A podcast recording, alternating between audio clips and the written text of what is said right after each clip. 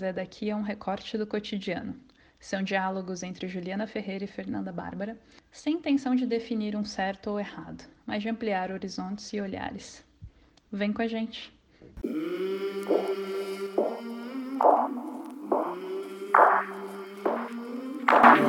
No episódio de hoje de Tira o que quiser daqui, a gente vai falar sobre mulheres viajantes.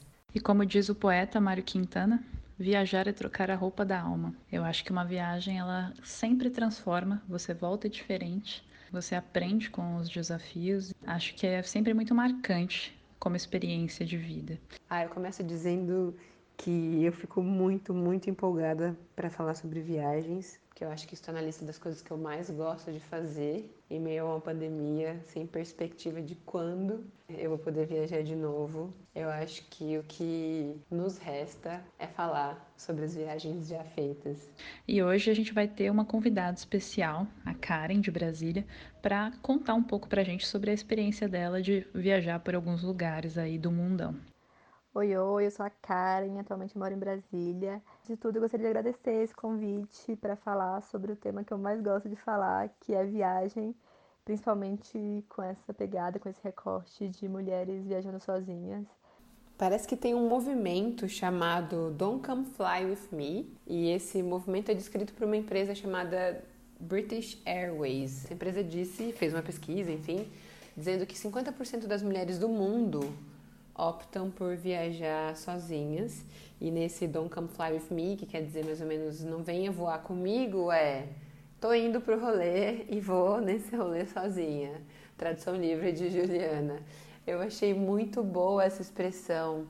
É, pensando que viajar nos últimos anos para mim tem sido uma das coisas mais importantes que eu faço para mim, para o meu bem-estar e autoconhecimento, enfim. Eu parei de esperar pessoas para viajar. Então é muito difícil você viajar e ter férias quando seus amigos têm férias ou quando a pessoa que você se relaciona tem férias. E aí eu decidi que às vezes eu vou viajar sozinha e que tudo bem. E às vezes você quer estar tá sozinho, isso é muito bom, poder estar tá sozinho, poder escolher fazer isso sozinho. Eu acho muito interessante essa sensação e essa vontade de eu vou para um lugar novo, vou me botar vulnerável nesse lugar novo e vou viver esse lugar novo. Eu acho que isso, isso de viajar põe a gente à prova. Nem sempre a gente quer essa prova, nem sempre as coisas que acontecem quando você está sozinha elas são legais, mas eu acho que muitas coisas são muito importantes para o nosso crescimento. Claro que é muito perigoso viajar para alguns lugares sozinhas e tal, mas, mas no geral eu acho que a gente vai tratar bem desse assunto aqui nesse episódio. Eu nunca tinha ouvido falar desse movimento por viajar sozinha, mas faz todo sentido, né? Nós mulheres, eu acho que a gente durante muito tempo fomos podadas, e toda aquela cultura de viajar sempre acompanhada, de preferência por um homem, que eu acho que faz todo sentido a gente querer experimentar o mundo por nós mesmas. Gosto muito de viajar sozinha. É, a minha primeira viagem foi no final de 2018. Eu estava morando em Buenos Aires nessa época e eu fui viajar para Córdoba, que é uma província lá da Argentina. Uma, uma, amiga tinha me falado de um morro que, que era muito bonito de escalar. E eu fui. Essa região ela tem muito uma pegada de natureza. Então eu, eu queria muito experimentar esse contato. E assim, ter viajado sozinha, eu acho que muda totalmente a dinâmica das coisas.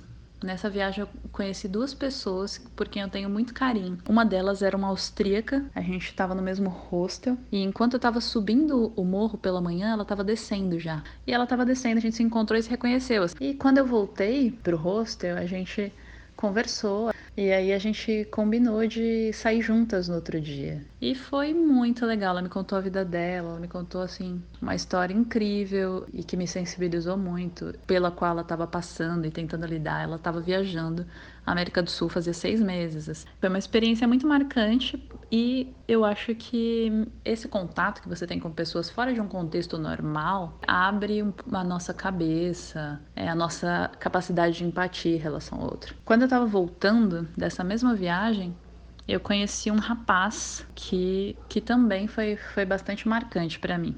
O rapaz é um argentino que a gente se encontrou ali esperando o ônibus de volta. Eu já estava voltando para Buenos Aires é, e ele estava voltando da casa da família dele, que eles é, são daquela região. E a gente, eu acho que por estar nessa, nessa coisa de viagem, nesse clima, ele, ele me contou a vida dele toda, assim, as coisas que ele atravessava, e eu contei as coisas que eu atravessava. E a gente se reconheceu e se conectou de uma maneira tão bonita que a gente falou: meu, vamos continuar sendo amigo, vamos é, trocar mais ideia. E... Porque eu acho que quando você está viajando, é diferente de quando a gente está no nosso dia a dia de trabalho, todo mundo com pressa, a gente tem mais abertura em relação ao outro. E as coisas que ele me contou mudaram várias coisas na, na minha maneira de, de, enxergar as relações, de enxergar questões étnicas, é, de enxergar coisas que não estavam tão visíveis para mim. Então eu acho que é, isso para mim é o mais bonito das viagens, as pessoas que você encontra em diferentes contextos. É, você contando essa história dessa moça que você conheceu em Córdoba me lembra uma história de Cuba. Em Havana tinha um hostel, e aí nesse hostel eu já estava lá alguns dias e tal, e é um entra e sai, não sei o quê. E aí chegou uma menina que mora na China, mas ela é sul-coreana, e ela chegou toda cheia de alergia, assim, ela tinha vindo de, do México e ela tava muito mal e ela precisava passar no médico, enfim, a gente começou esse contato, eu, eu, eu dei um antialérgico que eu tinha para ela e aí depois ela foi no hospital. E aí a gente fez esse contato e saímos na, na noite de Cuba, que foi muito divertida. E aí teve um dia que a gente foi para um lugar, para uma casa de artes, assim, que rolava umas festas dentro, era muito cheio de energia, muito colorido. E a gente sentou bebendo um drink ela falou uma coisa engraçada. Ela falou assim: Cara, você tem alguma religião? E eu falei: Não, não tenho, assim, não, tá tudo bem. Ela falou: Você tem um, algum preconceito, alguma coisa que você, você se incomode? Eu falei: não, né? Não que eu, que eu pense agora. E aí ela falou assim: Ah, eu queria tanto dividir com você o que eu tô sentindo. E ela foi contar da história dela com a namorada dela, porque ela morava na China e a namorada morava na Coreia do Sul e ela tava nesse impasse se voltava pra Coreia ou se não voltava pra Coreia. E ela achando que eu ia julgar. Eu falei: Amada, olha essa minha cara de sapatão aqui. E aí a gente criou um laço muito engraçado. Essas histórias são realmente muito boas, né? É, um outro exemplo assim foi uma viagem que eu fiz para o Rio, que essa foi mais recente, no final do ano passado. Foi sozinha também. Eu decidi de última hora. Fui para o Rio, que eu já conhecia, já tinha ido em outros contextos, assim, Rock in Rio, tinha ido, enfim, fazer mais turismo e tinha feito esses passeios mais clássicos. Mas nessa última viagem eu resolvi experimentar, assim, eu fiquei num bairro que eu, que eu não conhecia, que, que foi o Flamengo, e Lá eu, conheci uma menina muito legal e ela me levou para fazer uns passeios que a galera que mora no Rio faz, sabe? Então a praia que eles vão, rolês, o que, que eles fazem. Ela me convidou para ir para casa dela, eu conheci a família dela. Então eu acho que quando você tá sozinho, você tá mais solto, você topa mais as coisas, você se aventura mais. E essas experiências elas sempre trazem coisas positivas. Eu acho que a viagem ela tem um poder de renovação muito grande. Eu pego esse gancho que você disse de ter dormido na casa dessa, dessa moça que você conheceu no Rio de Janeiro. Eu acho que aí é a hora que a gente fala sobre ser mulher e estar viajando sozinha e quão seguro isso pode ser. Porque eu penso que esse cenário só aconteceu e você só dormiu na casa dela porque ela era uma mulher. Se fosse um cara que você tivesse acabado de conhecer, eu acho que é, dificilmente a gente faria isso. Dificilmente. É muito difícil ser mulher no Brasil e é muito difícil ser mulher viajando. A gente passa por várias coisas, várias agressões, várias, vários assédios e eu acho que a gente vai criando uma, uma casca grossa de desconfiança, sabe? sabe? Ah, sim, seguramente não teria acontecido de eu dormir na casa de um se a pessoa, se ela fosse um cara, né? Porque eu acho que a gente, claro, a gente é moldada nas estruturas de uma sociedade extremamente machista, como a, a sociedade brasileira. Então, desde, nossa, você tá viajando sozinha, né? Ou sozinha, tipo, uma mulher sozinha ainda é muito inconcebível. E Bom, quando você está nesses ambientes e você se abre para conhecer as pessoas e para viver aquilo, muitas vezes um homem vai interpretar isso, a sua abertura, como uma brecha, como ele pode dar em cima de você, como um convite. Então é muito difícil você achar que um cara vai te convidar na broderagem. Tipo, dificilmente isso vai acontecer dificilmente a gente vai ter essa confiança. Hoje a gente tem uma convidada, Karen. Karen é uma amiga que eu conheci numa viagem também e achei muito legal de trazer os depoimentos dela para cá. A gente se conheceu em 2012 em Londres e desde então venho acompanhando as viagens que ela faz e a gente vai ouvir um pouquinho das histórias dela acho que a melhor coisa é ter essa liberdade, assim, essa autonomia de fazer o que você quiser, na hora que você quiser. Se você tiver a fim de acordar tarde, você acorda. Se você tiver a fim de acordar cedo, você acorda. Essa liberdade eu acho muito preciosa, assim. Você se, aí acaba que você se abre mais para conhecer pessoas. Porque é muito diferente você sentar para tomar um café e estar sozinho e você, tiver com, e você estar com alguém. Assim, quando você está sozinho, você se abre muito mais, né? Tanto para conhecer pessoas, como para a experiência, com que a viagem pode te oferecer. Parte de ter essa autonomia também para fazer o que quiser do seu dia, ela tem dois lados, porque é muito bom, eu gosto muito dessa liberdade, mas por outro lado pode ser muito cansativo, porque no meu caso, por exemplo, é, eu tinha que pesquisar tudo sozinha. Então, se você tem alguém, ah, não, tipo, a pessoa descobriu uma coisa X, e aí você, não, hoje você programa e tal dá, tem, esse, tem esses dois lados. A gente tem que ponderar tudo, né? Mas eu gosto muito de ter essa autonomia, de conhecer alguém, alguém me sugerir uma coisa, bora, bora. E não ter que depender de uma pessoa. Eu gosto muito dessa liberdade, desse ser senhora dos meus, das minhas decisões, do meu dia, do meu, da minha programação, assim. Isso é bem valioso para mim. É, não tem regra, né? Viajar sozinha é muito bom, mas viajar acompanhada é, tem sua graça também. Mas, Karen, conta pra gente sobre o mochilão que você fez. Como surgiu essa ideia? Então, essa viagem surgiu em outra viagem, como sempre acontece comigo e acho que com muita gente. Eu tinha feito um bom tempo antes, assim, uns 4, 5 anos antes, um mochilão na Bolívia e no Peru foi período de férias mesmo. Eu conheci muita gente, principalmente um pessoal muito gringo, né? Muita gente dos Estados Unidos e da Europa fazendo um sabático. O pessoal viajando seis meses, um ano, dois. E até então eu não tinha tido muito contato com pessoas nessa realidade, com essa experiência. E aquilo mexeu muito comigo, assim. Eu falei, caramba, como que eu conseguiria fazer isso? E aquilo entrou na minha mente. E aí, em 2018, eu comecei a. Sou advogada por formação e estava no escritório de advocacia. Fiquei, caramba, não tô feliz, não é isso que eu quero. O que, que eu vou fazer? Enfim, quero fazer uma transição profissional, mas não sei exatamente para quê. Eu preciso de um sabático. E aí, resgatei essa ideia. E assim, foi tudo muito rápido. Programei para sair do escritório. Foi isso, assim, foi meio papum. Eu não tava com muito tempo para organizar de roteiro, de tudo. E também eu não queria ir com nada quadradinho, porque esse era o meu grande lance, assim. Quando eu fazia essas viagens sozinha mesmo, nas férias, eu ia com tudo quadradinho. Então, eu, quando eu recuperei essa, essa ideia, foi até passei férias na Colômbia, em janeiro de 2018. E aí lá eu fiquei, eu tinha montado o roteiro quadradinho ali, né, como a gente monta tinha alguns lugares que eu tinha amado, eu queria ficar mais, queria ficar mais em San Andrés, queria ficar mais em Medellín. Podia, porque tinha os voos certinhos e tal. Falei, nossa, eu queria muito viajar com tempo, tipo, gostei daqui, vou ficar uma semana, não gostei, vou embora amanhã. Engraçado é que é, as pessoas estão viajando para resolver umas questões pessoais, assim, umas questões psicológicas. Sobre uma viagem que eu fiz para Cuba. E eu acho que eu fui para lá com essa vibe, assim, de, de me consertar, sabe? Eu sinto que eu tava com muitas questões amorosas, assim, coração partido, muito confusa com várias coisas. E me ajudou. Eu lembro que tem uma cena bonita. Eu tava numa cidade que é a cidade que eu mais gostei de Cuba, que é uma cidade lindíssima, chamada Trinidad.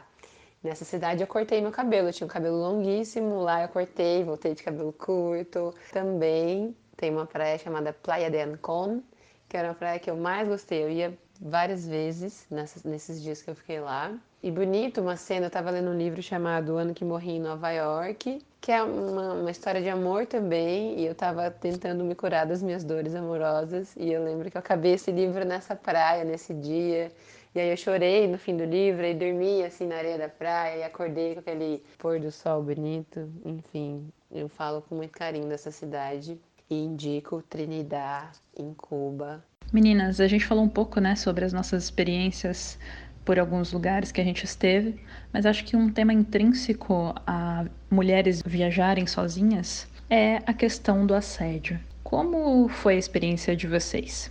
Particularmente, nunca passei por nada assim tão grave, né? No máximo, um táxi que eu peguei na Argentina e que o motorista falou: Nossa, me encantam mulheres brasileiras. Então, essa coisa de estereótipo sexualizado que a gente carrega, né? Isso eu acho que é bastante parte do que é vendido da imagem da brasileira pelo mundo. A minha primeira reflexão sobre ser uma mulher brasileira viajando sozinha é que a gente vive num contexto de muito assédio, de muito desrespeito. Então acaba que é difícil uma situação que vai agredir mais a gente do que a gente já é agredido diariamente aqui. Isso é muito louco, muito foda. Mas parece que tudo eu já tinha vivido, assim, nada ali era novo. E principalmente, assim, tem essa questão cultural de religião que eu achei muito forte, assim. Os países mais com religião mais predominante budista, na Tailândia, no Laos, assim, eu tive pouca ou nenhuma assim, situação de homem olhando, de homem mexendo. E aí, quando os países que prevalece ali o islamismo, o, a Indonésia é bem misto, mas a gente chegou em Jakarta, que aí era bem forte o islamismo. Na Malásia também, na capital, muda totalmente, assim. Você está no mesmo continente, mas muda total a abordagem das pessoas, o olhar das pessoas.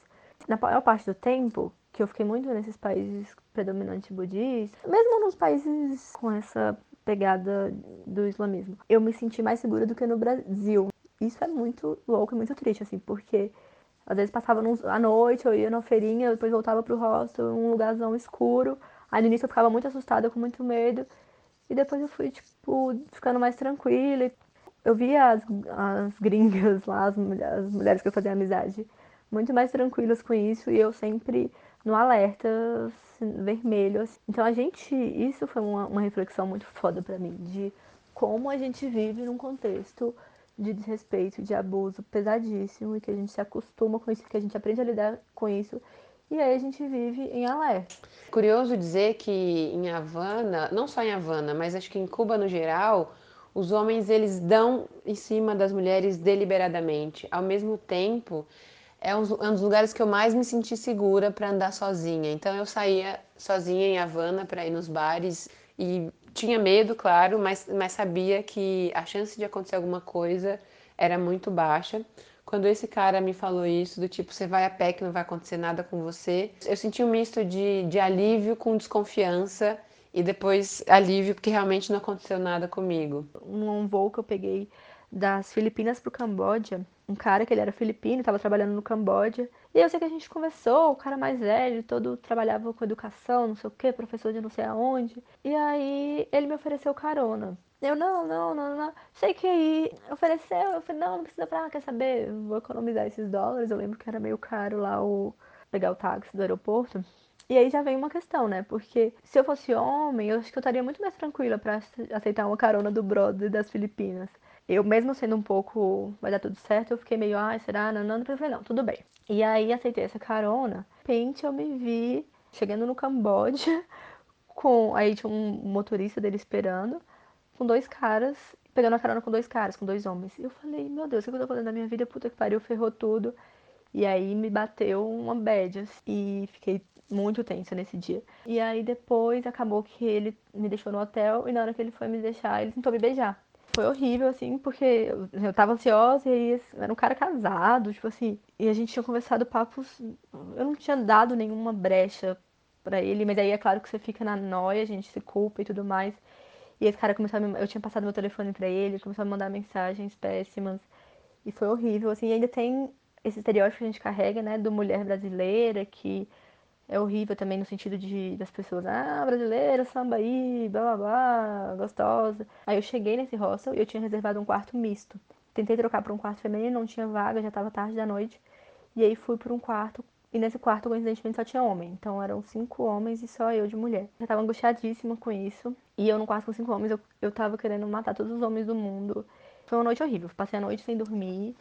Então, um exemplo que eu peguei aqui de uma dessa situação que eu vivi, felizmente não foi a regra, que me marcou bastante. Mas levando em consideração aqui todas as coisas, todos os cuidados e dizendo que viajar sozinha ou viajar com suas amigas ou viajar do jeito que você achar melhor, tem sim o, o perrengue, o cuidado, mas eu acho que o, o, valor agregado que isso traz como crescimento pessoal, crescimento interno, espiritual, é inimaginável. Eu digo que cada viagem é uma história nova e que cada pedacinho que a gente vai construindo dentro assim do nosso imaginário é um pouco desses lugares, dessas pessoas, dessas experiências que a gente traz eu acho que eu encerro esse episódio dizendo para as mulheres: vá, vá pequeno, vá perto, vá por um dia, por um final de semana, na cidade vizinha, vá sozinha, bote uma mochila e vá.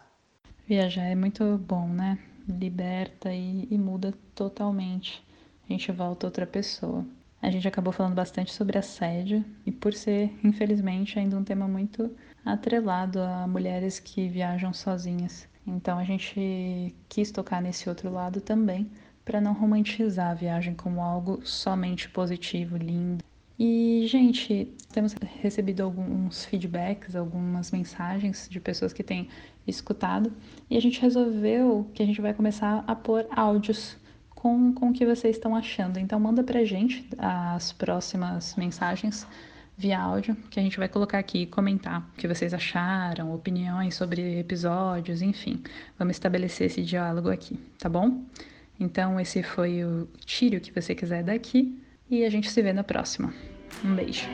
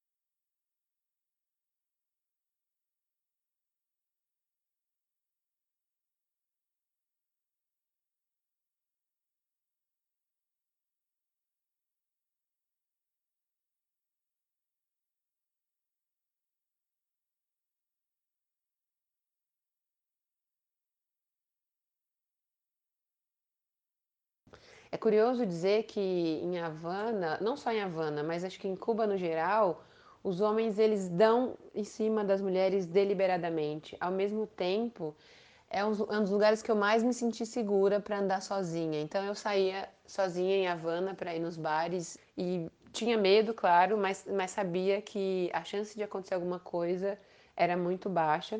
Quando esse cara me falou isso, do tipo, você vai a pé que não vai acontecer nada com você, é, eu, eu, senti um misto de, de alívio com desconfiança e depois alívio porque realmente não aconteceu nada comigo.